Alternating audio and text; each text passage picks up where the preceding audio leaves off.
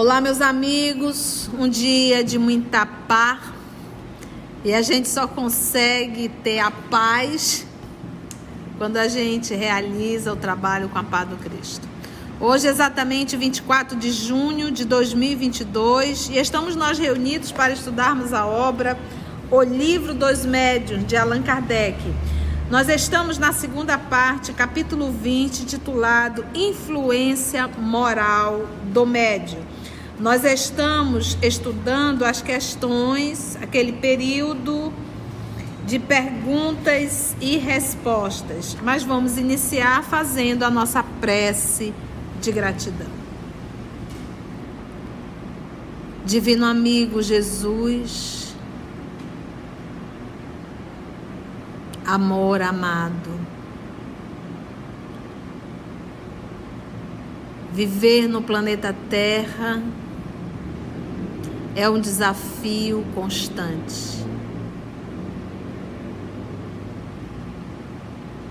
Sabemos, Senhor da vida, da lei de causa e efeito. Que nós possamos, Senhor, hoje, com a lucidez da doutrina espírita, nos esforçarmos para seguirmos o caminho do bem. Porque toda vez que plantamos, usando o livre-arbítrio, teremos o dever e a obrigação de colher. Que a nossa plantação, Senhor, hoje, possa ser acompanhada de um tanto mais de responsabilidade e lucidez. Nós estamos reunidos para estudarmos a obra O Livro dos Médios. Precisamos sempre do teu amparo, da inspiração e proteção de que necessitamos para realizar o trabalho que é feito em teu nome. Que os amigos espirituais que aqui estão, Senhor, possam nos inspirar e nos conduzir em mais um trabalho, em mais um estudo. Graça te damos e te pedimos a permissão, Senhor. Que assim seja. Então, estamos estudando a influência moral do médium Questão de número 6. Visto que as qualidades morais do médio afastam os espíritos imperfeitos, como é que um médio dotado de boas qualidades transmite respostas falsas ou grosseiras?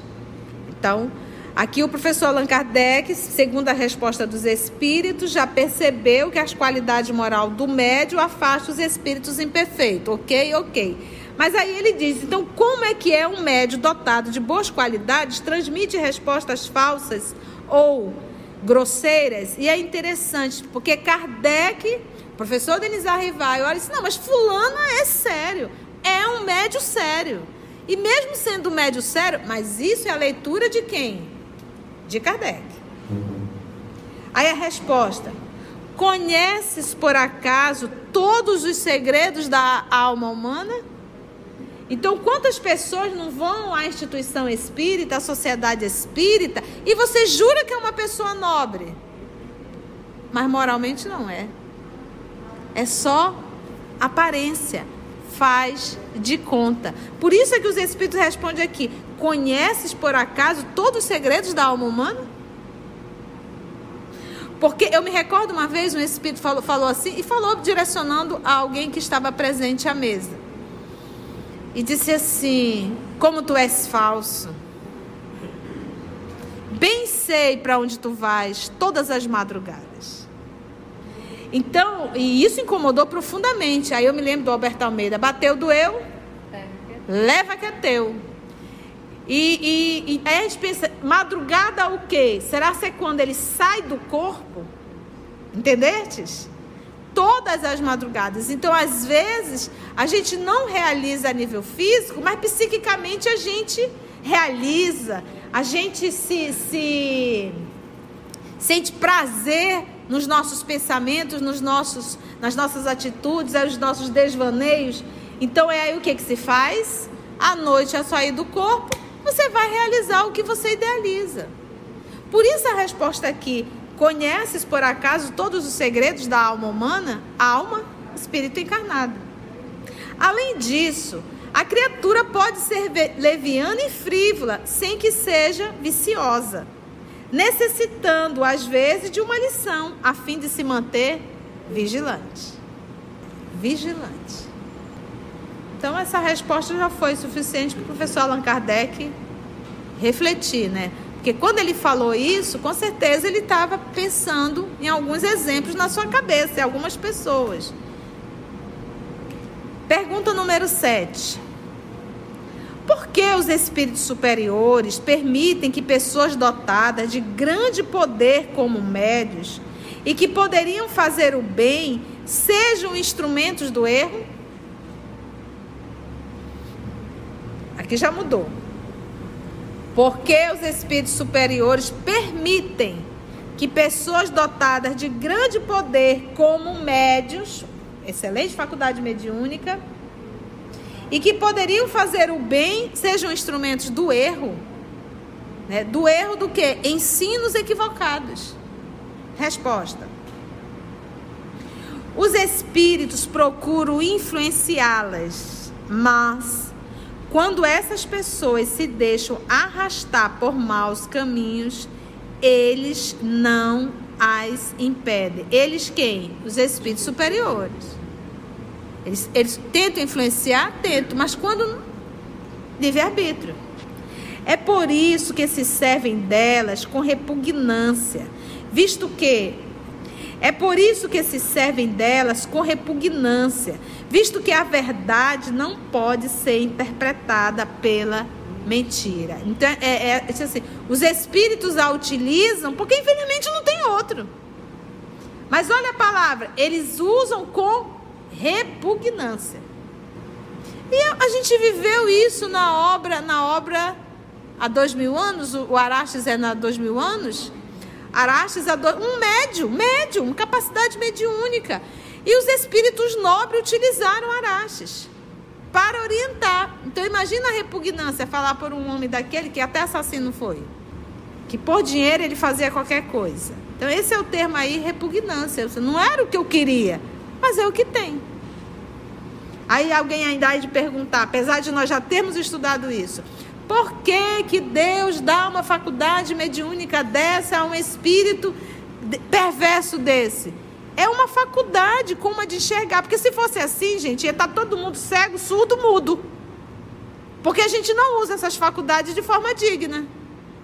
A, a, a faculdade mediúnica é uma faculdade a mais. Para ver se a gente consegue. É, é como se fosse, vou te dar um recurso a mais para ver se você toma jeito. É, é um sentido a mais. Questão número 8. É absolutamente impossível que se obtenham boas comunicações por um médio imperfeito. Olha só. Ainda há pouco ele diz que eles usam, mas usam com repugnância. É absolutamente impossível que se obtenha boas comunicações por um médio imperfeito? Um médio imperfeito pode algumas. E a gente já sabe que médio imperfeito é conduta moral. Não é porque não sabe ainda psicografar, ainda está aprendendo a psicofonia. Não é isso. É conduta moral. Tá bom? Um médio imperfeito pode algumas vezes obter boas comunicações, boas coisas, perdão, porque se dispõe de uma bela faculdade. Não é raro que os espíritos bons se sirvam dele, na falta de outro. Em circunstâncias especiais. Então, o caso do Arastes no livro do Há Dois Mil Anos era uma circunstância especial? Era mas só o fazem esporadicamente, pois darão preferência a outro que melhor lhe, lhes convém. tá? Não é que seja, ai, esses espíritos são muito puritanos, não tem nada a ver, é questão de sintonia. Se a pessoa vibra no mal, ela tem grande dificuldade de compreender o bem. E a gente já entendeu que espírito não transmite palavra, transmite o quê? Pensamento. Como é que uma mente suja vai conseguir interpretar um pensamento bom? Não vai. É com, e quando eles falam dessa preferência, é porque a, o, eles podem utilizar? Podem. Agora, com certeza, a mensagem não vai sair com o teor que deveria ter saído. Agora você entende por que, que o EOS se predispôs a estudar as obras psicografadas por Francisco Cândido Xavier? Ficou claro isso agora? Tia, a senhora está querendo dizer o quê? não estou querendo dizer, basta você olhar a conduta moral de Francisco Cândido Xavier. Acabou. Então, boca limpa, coração limpo, apto para receber pensamento de ordem divina. Chico Xavier não foi um espírito qualquer, mas um espírito nobre que se revestiu de carne para materializar essa parte da doutrina que nós estudamos que vem explicando através de exemplos das obras de André Luiz, de Emmanuel, Humberto de Campos, Meimei e tantos outros. O que a gente estuda nas obras básicas. E eu digo, mais de 400 obras. Mais de 400 obras. Eu vou dar conta de ler todas nessa encarnação? Estudando do jeito que a gente faz? Não vou. Eu vou perder tempo e ler outra coisa? Não vou. Porque eu já sei que são muitas. Para uma encarnação só, não vai dar tempo. Então, e eu, nós temos que estudar as obras básicas. Então é isso que a gente tem que entender. Por que, que você está falando isso, tia Conceição? Não te avore a ler qualquer coisa. E normalmente essa qualquer coisa é tão facilzinho que chega a ser medíocre. Porque são coisas, são coisas. Não te leva a uma reflexão profunda. Que qualquer um poderia chegar e falar. Conceição, você leu o livro tal? Só faço assim, né? Não. Quem me conhece já nem pergunta, porque sabe qual é o nosso propósito no EOS Manaus. Tá bom? Observação do professor Allan Kardec. Deve-se observar que, quando os espíritos bons veem que um médio deixa de ser bem assistido e, pelas suas imperfeições, se torna presa dos espíritos enganadores, deixa de ser bem assistido. Então, ela era. Mas no exercício, ela se fascinou, se envaideceu. Porque isso acontece. E como? Se envaideceu do trabalho, que não é teu, é do Cristo, nós somos só um instrumento, isso já é o suficiente para os espíritos se afastarem. Por quê? Porque você perde a sintonia. Quando eu falo em vaidade, é eu. E quando eu digo eu, eu tirei o Cristo. O trabalho é meu. Se eu não estiver aqui, o trabalho não funciona. Vaidade e orgulho. Tirei Jesus. Mudei a sintonia. Esses espíritos nobres não têm mais como atuar junto comigo. Porque eu tenho certeza que o trabalho me pertence. Que eu sou o melhor médico. Que eu sou o melhor palestrante. Que eu sou o melhor dirigente. Que eu sou o que mais sei da doutrina espírita. Acabou. Se torna presa dos espíritos enganadores quase sempre fazem surgir circunstâncias que revelam os defeitos do medianeiro e o afastam das pessoas sérias e bem intencionadas, de cuja boa-fé ele poderia abusar. Neste caso, quaisquer que sejam as faculdades que possua, não se deve lamentar o afastamento do médium. Porque às vezes o coordenador, o dirigente ou alguém percebe que o médio está fascinado. Aí o, o, o, dirigente vai conversar com o médio. O que, que o médio diz? Que o dirigente está errado, que o dirigente, inclusive, está com inveja. E aí o médio fica melindrado e acaba o quê? Se afastando. Diz Kardec aqui, não lamente. Eu gosto dessa frase, não lamente os que vão. Lamente aqueles que ficam atrapalhando o serviço. Não é verdade? Se foi, é porque não era comprometido com o trabalho, mas sim com o ego, com o eu. Ou seja, se não é do jeito que eu quero, prefiro não estar.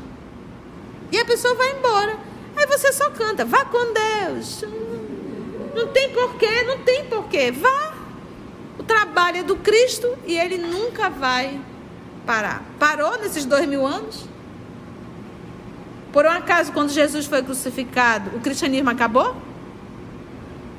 Porque Jesus continuou mandando sal, né? Sal da terra, né? Mandando sal, mandando sal. E até hoje ele manda. Cada vez mais. Pergunta número 9. Qual o médio que se poderíamos qualificar de perfeito? Perfeito? Responde os espíritos. Ah, bem sabes que a perfeição não existe na terra. Se não fosse assim, não estarias nela. Então aqui já foi a primeira chibatada, né? Não tem ninguém perfeito na terra, porque para ser um médio perfeito tinha que ter o quê? Pessoas perfeitas. Então, se está na terra, nós já temos uma etiqueta: espírito em processo de aperfeiçoamento todo terrícola tem essa etiqueta: espírito em processo de aperfeiçoamento. É muito interessante agora a gente para para pensar. Por que, que você quer um marido perfeito? Por que, que você quer uma esposa perfeita? Por que, que você quer irmãos perfeitos? Por que, que você quer pai e mãe perfeito? Por que, que você quer filhos? Não tem! Não tem. Aqui está encarnado etiqueta espíritos em processo de aperfeiçoamento. Então, ou seja, tem encrenca. Espíritos rebeldes, a rebeldia contra as leis do amor, às leis divinas. Se a gente um dia entender isso, vai ficar muito mais fácil a nossa relação. Porque quando a gente olha para o capetinha que Deus nos entrega, aquela, aquela coisinha pequenininha que fica lá no vento, quando está no vento tá uma maravilha, né? Oi, tá quieto, né? A criatura sai, aí quando chega na adolescência, meu Deus, se não teve uma base de uma infância legal, dá muito problema. Mas a gente tem uma tendência enorme para olhar e ter a certeza que aquilo é um anjo. E não é. Porque nasceu na terra. Para ser anjo, teria que ter nascido lá em Júpiter. Se nasceu na terra, né, meu filho? Você que é pai, né? Se nasceu na terra, tem que lapidar. Eu vi um vídeo interessante duas crianças, o, o, menino devia ter seus três aninhos e a irmãzinha dele devia ter seu um ano e oito meses, por aí assim, pouco tempo de diferença. E os dois estavam ali disputando um carrinho. E o menino também com dificuldade, ali a disputa e ele ganhou. Então, por ele ter ganho, gente, ela se jogou para trás. Mas assim, sabe jogador de futebol, quando tu dá um toque, que ele, ele faz aquele aquele drama todo, ela se jogou para trás, aos gritos, para dar a entender. E a mãe estava filmando, porque a mãe filmou, né? E a mãe mesmo diz: Olha como minha filha é dramática. Ela filmou mais de uma vez ela fazendo isso. O que, que ela queria dar a entender? Que o irmão tinha empurrado. Batido e empurrado. Porque é, ela fazia, sabe aquele drama mesmo? Gente, olha a Janete Clé. Quem não sabe quem é Janete Clé, busca no Google que você vai saber. Mas se a Janete Clé tivesse visto essa menina, teria contratado. Agora é um perigo, já está mostrando que é uma personalidade. Ela está mostrando.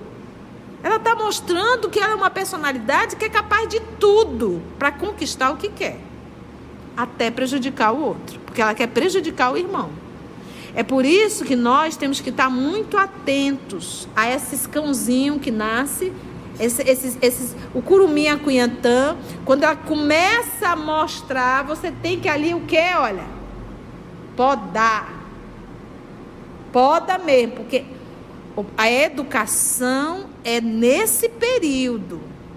Até sete anos. Viu, meu filho? Você tem que é pai também. A curumim ainda está pequenininha. Ainda dá tempo de dominar. Então você vai ali educando, já vai vendo as tendências. Mas para isso a gente tem que estar tá o quê? Observando. Tem que observar. Na hora das brincadeiras.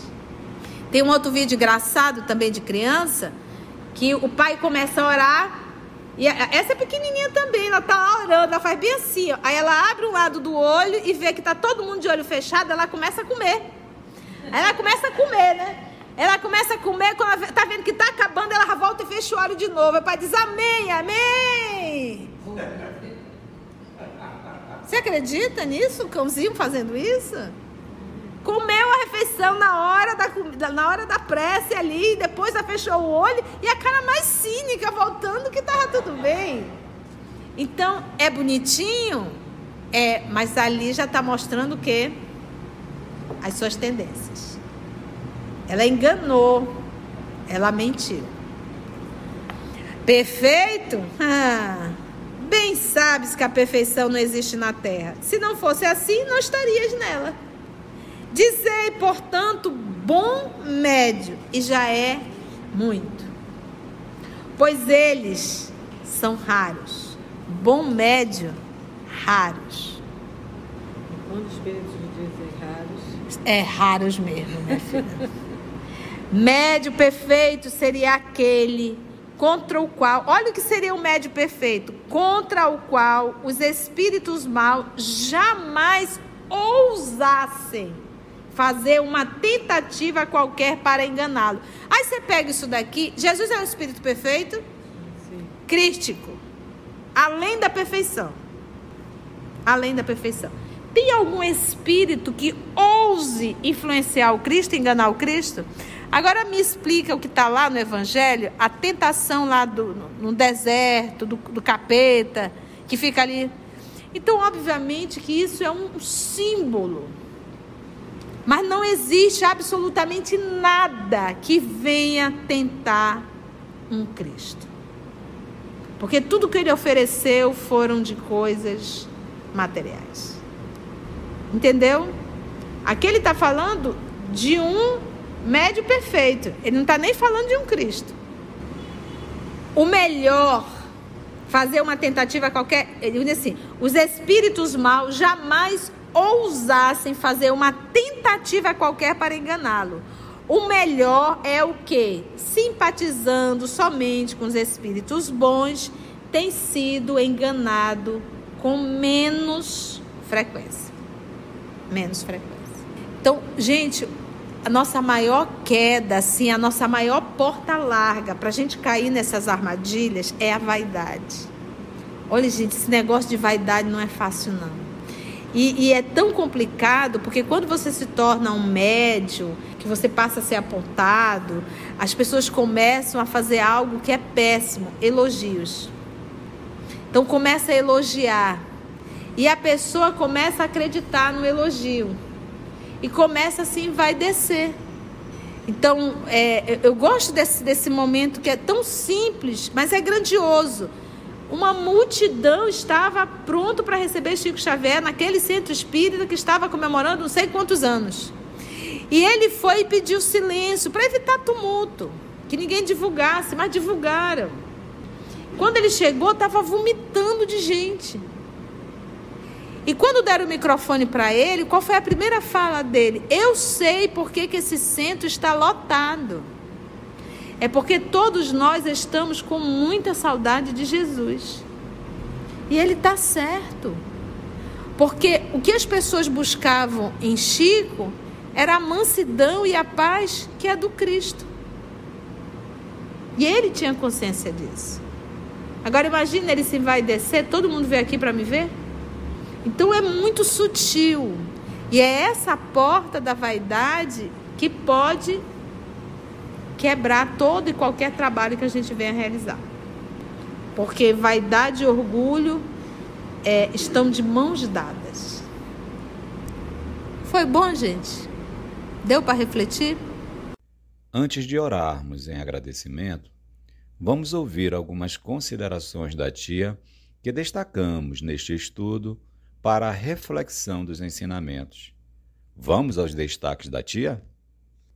Por que, que Deus dá uma faculdade mediúnica dessa a um espírito perverso desse? É uma faculdade como a de enxergar. Porque se fosse assim, gente, ia estar tá todo mundo cego, surdo, mudo. Porque a gente não usa essas faculdades de forma digna. A, a, a faculdade mediúnica é uma faculdade a mais. Para ver se a gente consegue. É, é como se fosse, vou te dar um recurso a mais para ver se você toma jeito. É, é um sentido a mais pode algumas. E a gente já sabe que médio imperfeito é conduta moral. Não é porque não sabe ainda psicografar, ainda está aprendendo a psicofonia. Não é isso. É conduta moral, tá bom? Se envaideceu do trabalho, que não é teu, é do Cristo, nós somos só um instrumento, isso já é o suficiente para os espíritos se afastarem. Por quê? Porque você perde a sintonia. Quando eu falo em vaidade, é eu. Quando eu digo eu, eu tirei o Cristo. O trabalho é meu. Se eu não estiver aqui, o trabalho não funciona. Vaidade e orgulho. Tirei Jesus. Mudei a sintonia. Esses espíritos nobres não têm mais como atuar junto. Porque eu tenho certeza que o trabalho me pertence. Que eu sou o melhor médico. Que eu sou o melhor palestrante. Que eu sou o melhor dirigente que eu sou o que mais sei da doutrina espírita. Acabou. Se não fosse assim, não estarias nela. Então aqui já foi a primeira chibatado, né? Não tem ninguém perfeito na Terra, porque para ser um médico perfeito tinha que ter o quê? Pessoas perfeitas. Então, se está na Terra, nós já temos uma etiqueta: espírito em processo de aperfeiçoamento. Todo terrícola tem essa etiqueta: espírito em processo de aperfeiçoamento. É muito interessante agora a gente para para pensar: por que, que você quer um marido perfeito? Por que, que você quer uma esposa perfeita? Por que, que você quer irmãos perfeitos? Por que, que você quer pai e mãe perfeito? Por que, que você quer filhos? Não tem. Aqui está encarnado etiqueta espíritos em processo de aperfeiçoamento. Então, ou seja, tem encrenca, espíritos rebeldes, a rebeldia contra as leis do amor às leis de Se a gente um dia entender isso, vai ficar muito mais fácil a nossa relação. Assim, concluindo o nosso estudo de hoje e agradecendo o nosso mestre Jesus por mais este momento de aprendizado. Vamos orar? Então, vamos agradecer a Deus, nosso Pai. Agradecemos a Ti, amor amado, e aos amigos espirituais aqui presentes.